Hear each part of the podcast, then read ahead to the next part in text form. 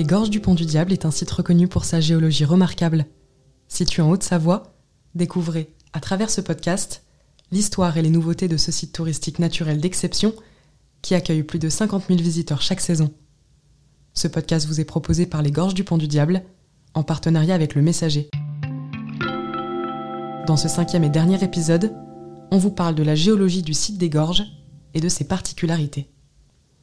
Depuis 2012, les gorges du Pont du Diable font partie du géoparc du Chablais, territoire reconnu mondialement pour sa géologie et labellisé UNESCO.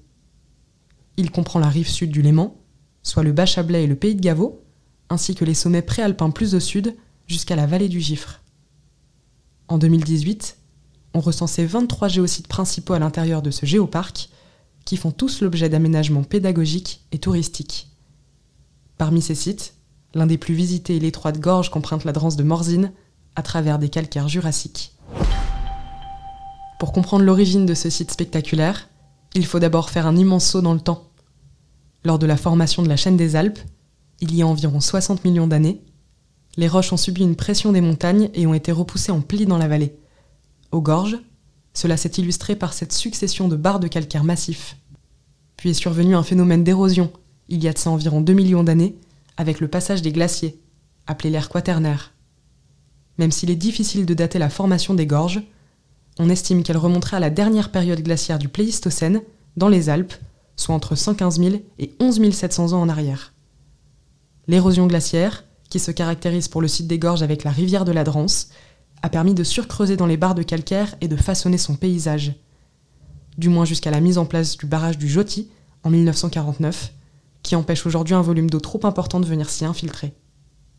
Quant au fameux pont du diable, il n'a pas été épargné par l'érosion, mais résulte simplement d'un amas d'éboulis tombé sur le sommet du canyon. Qu'est-ce qui fait alors la particularité de ce site impressionnant? Eh bien, c'est le calcaire de sa roche, un calcaire noduleux qui peut aller jusqu'à 160 mètres d'épaisseur et qui ressemble fortement à du marbre. Un trésor qu'on ne trouve que dans le Chablais.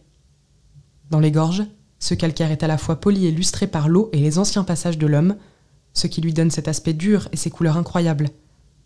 Du rouge, du vert, du blanc et même du bleu.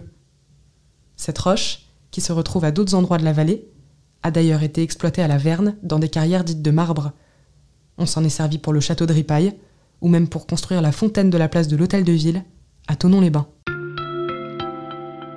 Vous venez d'écouter le cinquième et dernier épisode du podcast des Gorges du Pont du Diable, réalisé en partenariat avec le Messager.